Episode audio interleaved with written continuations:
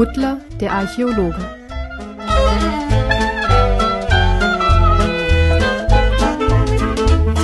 Kapitel 8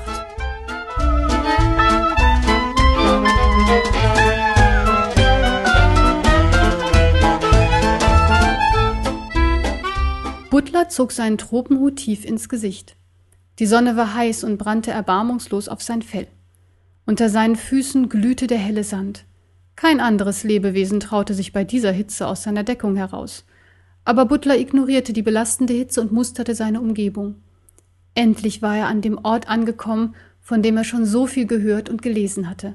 Keine wissenschaftliche Abhandlung, keine Ausgrabungsfunde, die er nicht studiert hätte.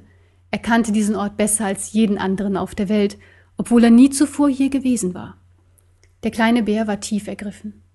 Der größte Archäologe des Jahrhunderts war an den Ort seiner Bestimmung gelangt. Er, Butler, stand vor der Pyramide von Sekan. Neben Butler schob sich ein kleiner Hügel in die Höhe und zwei runde Knopfaugen kamen zum Vorschein.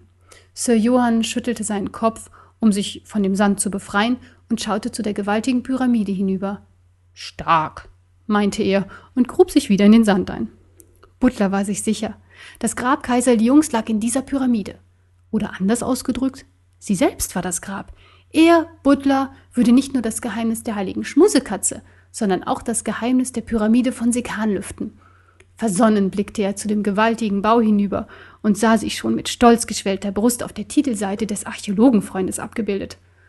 Doch bis dahin gab es noch einiges zu tun. Aus alten Dokumenten, insbesondere aus den Wegbeschreibungen eines geheimnisvollen Gesandten des kaiserlichen Hofes, hatte Butler die eindeutige Position des Grabes von Kaiser Jung bestimmt. Und an dieser Stelle stand die Pyramide von Sekan. Aber hier hörte Butlers Wissen auf. Wie sollte er in die Pyramide gelangen? Warum war bei früheren Expeditionen zu der Pyramide das Grab noch nicht entdeckt worden? Welche Gefahren würden ihn in der Pyramide erwarten? Er hatte das Gefühl, dass er die Unterstützung seiner Freunde dringend gebrauchen konnte. Aber Wuff hatte er schon verloren. Wo war er wohl geblieben? Butler bekam starke Gewissensbisse, als er an Wuff dachte. Einzig seinetwegen hatte sich Wuff mit auf die Reise gemacht. Und jetzt lag er vermutlich allein in einem riesigen dunklen Fundbüro. Was würde Wuff von ihm erwarten? Butler war sich sicher. Wuff würde wollen, dass sein Opfer nicht umsonst gewesen war. Er würde wollen, dass Butler das Geheimnis der heiligen Schmusekatze lüftete, dass er, Butler, auf allen führenden Archäologiezeitungen auf dem Titelblatt erschien. Und dann würde Butler seinen verschollenen Freund diese größte Entdeckung des Jahrhunderts widmen.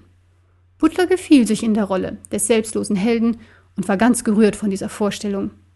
Willst du hier noch ewig stehen bleiben? Sir Johanns Stimme riss Butler jäh aus seinen Gedanken. Komm mit, ich muss dir etwas Seltsames zeigen. Butler wusste nicht, wohin er Sir Johann folgen sollte, denn sobald er ausgeredet hatte, war er auch schon wieder in seinem Loch verschwunden. Der kleine Bär ging vorsichtig an den Rand des Loches und blickte in die Tiefe. Butler war nicht besonders davon angetan, da hinunterzusteigen. Vermutlich würde sein Safarihemd Flecken davontragen. Aber gute Freunde waren eben gute Freunde, und so musste er wohl Sir Johann zuliebe hinabsteigen. Er setzte sachte einen Fuß an den Rand des Abgrundes und wollte behutsam hinunterklettern. Doch der Sand hielt seinem Gewicht nicht stand und er rutschte unkontrolliert in das Loch hinunter. Butler versuchte sich mit Tatzen und Armen an der Oberfläche festzuhalten, aber der Sand war zu locker und bot ihm keinen Halt. Unweigerlich wurde er durch sein eigenes Gewicht tiefer und tiefer in das Loch gezogen, und schon bald war Butler von der Oberfläche verschwunden. Als er merkte, dass all seine Bemühungen umsonst waren, gab er jeden Widerstand auf und ergab sich seinem Schicksal. War das Loch am Eingang noch verhältnismäßig groß gewesen, ging es nun in eine enge Röhre über. Wie auf einer Rutsche schleuderte Butler in einer rasanten Fahrt immer weiter in die dunkle Tiefe hinein. Der Bär raste durch enge Kurven, ansteigenden Passagen und wieder steil abfallenden Strecken. Die unterirdische Achterbahn schien kein Ende zu nehmen. Butler fragte sich langsam, wie Sir Johann in so kurzer Zeit einen derart langen Gang graben konnte. Die Angst um sein eigenes Leben wich nun der Angst um seinen wichtigsten Besitz, seinem Tropenhelm. Mit beiden Tatzen hielt er ihn dicht an den Kopf gepresst, damit er nicht davonfliegen würde und für immer verschollen wäre. Mit rasender Geschwindigkeit schoss er in die Tiefe. Doch dann wurde alles schwarz und er wurde jäh von einer großen, weichen Wand gestoppt.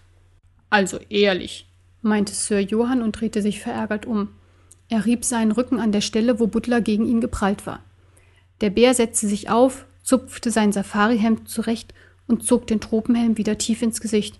Beeindruckend, meinte er. Ich werde dir etwas wirklich Beeindruckendes zeigen, sagte Sir Johann und rückte zwei Schritte vor, um Butler den Blick auf eine riesige Höhle freizugeben. Die Höhle war freilich nicht wirklich riesig.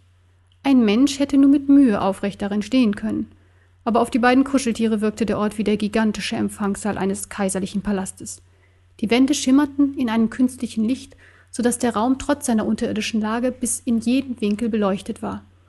Den Boden zierte ein Mosaik aus tausenden verschiedenfarbiger Kieselsteine.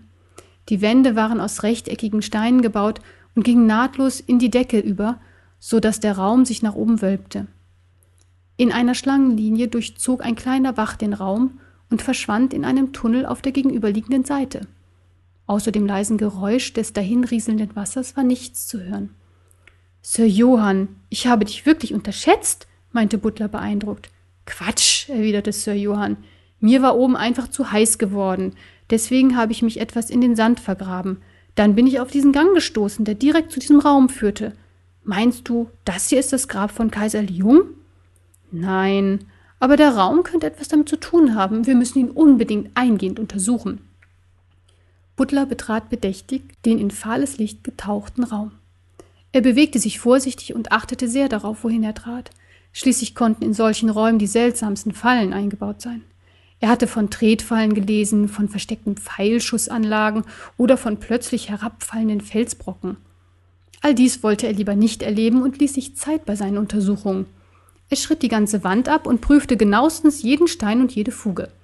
Doch er konnte nichts Auffälliges finden und wandte sich schließlich dem Mosaik auf dem Boden zu.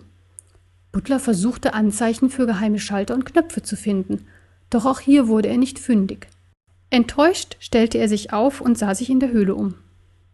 Wo kommt nur das Licht her? fragte Sir Johann, der noch immer in dem Gang stand und sich nicht in den seltsamen Raum hineintraute. Gute Frage, erwiderte Butler. Sein Blick schweifte über die Wände und glitt zur Decke empor. Der ganze Raum scheint zu schimmern, aber die Wände machen einen ganz normalen Eindruck. Die Steine im Mosaik leuchten auch nicht. Ebenso gibt es nirgendwo einen Schacht, durch den Sonnenlicht eintreten kann. Das Licht ist einfach hier, so wie dieser Bach. Der kleine Bär schaute zu dem Bach hinüber, der quer durch den Raum floss. Dann tat er etwas, was er nur in den seltensten Situationen tat und ihm immer etwas peinlich war. Er nahm seinen Tropenhelm ab. Mit dem Helm in der Tatze ging er zum Bach und füllte ihn wie eine große Schale mit Wasser. Sei vorsichtig, rief Sir Johann. Doch Butlers wissenschaftlicher Ehrgeiz war geweckt. Mit großen Schritten ging er auf den verdutzt reinblickenden Sir Johann zu, der seinerseits schnell in der Dunkelheit des Tunnels verschwand. Doch Butler folgte ihm, das Wasser im Helm mit beiden Tatzen vor sich hertragend. Kaum war Butler in den Tunnel eingedrungen, umgab ihn ein seichter Lichtschein. Sir Johann drehte sich um und traute seinen Augen nicht. Sein Freund Butler sah wie eine Heiligenstatue aus, die von einem göttlichen Licht umhüllt war. Butler kippte vorsichtig seinen Helm vornüber so dass das Wasser in einem kleinen Rinnsal auf den Boden floss und eine Pfütze bildete. Er ging zu Sir Johann und schaute zurück auf die Stelle, wo er das Wasser ausgeschüttet hatte. Der Tunnel war nun von dem gleichen Licht erleuchtet, das auch den großen Raum ausfüllte.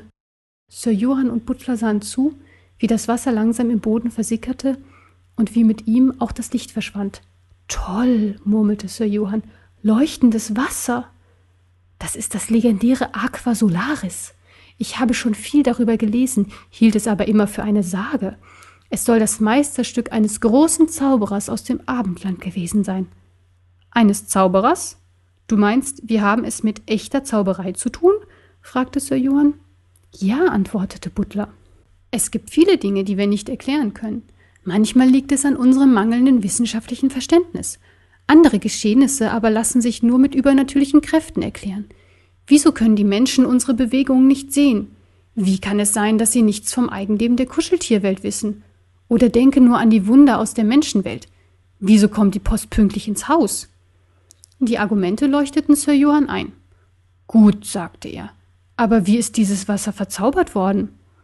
Vor langer Zeit gab es die Gilde der schwarzen Zauberer. Die Gilde war im Grunde nur eine Jahrmarktattraktion, mit der reisende Gaukler von Stadt zu Stadt zogen. Keines der Mitglieder konnte wirklich zaubern. Aber die Gilde der schwarzen Zauberer hatte einen bekannten Ruf und viele Gaukler wollten Mitglied werden. Um in die Gilde aufgenommen zu werden, musste ein Anwärter einen neuen Zaubertrick vorführen. Die Kandidaten zeigten normalerweise nur billige Tricks, wie sie auch heute noch gezeigt werden. Zauberkunststücke wie die zersägte Jungfrau oder das Hervorzaubern eines Kaninchens stammen aus dieser Zeit. Aber eines Tages ist eine ganz in Schwarz gekleidete Person vor dem Gremium erschienen und hat eine Kelle voll leuchtenden Wassers mitgebracht. Die sogenannten Zauberer des Aufnahmegremiums erkannten schnell, dass es sich um einen echten Zauberer handeln musste. Da sie nur ganz normale Leute waren, hatten sie wie die meisten Menschen Angst vor wahrer Zauberei. Um nicht von dem schwarzen Magier verhext zu werden, legten sie ihre Ämter mit sofortiger Wirkung nieder und zerstreuten sich in alle Himmelsrichtungen. Seit diesem Zeitpunkt wird die Gilde der schwarzen Zauberer nicht mehr in den Geschichtsbüchern erwähnt. Und du meinst, das hier ist das Wasser dieses schwarzen Zauberers? fragte Sir Johann. Ja, in der gesamten Literatur der Weltgeschichte ist nichts Vergleichbares geschildert worden. Und wann war diese Aufnahmeprüfung? Das ist schon viele hundert Jahre her, sagte Butler mit einer lässigen Handbewegung. Lass mich überlegen. Er runzelte die Stirn, schwieg ein paar Minuten und blickte dann Sir Johann in die schwarzen Augen.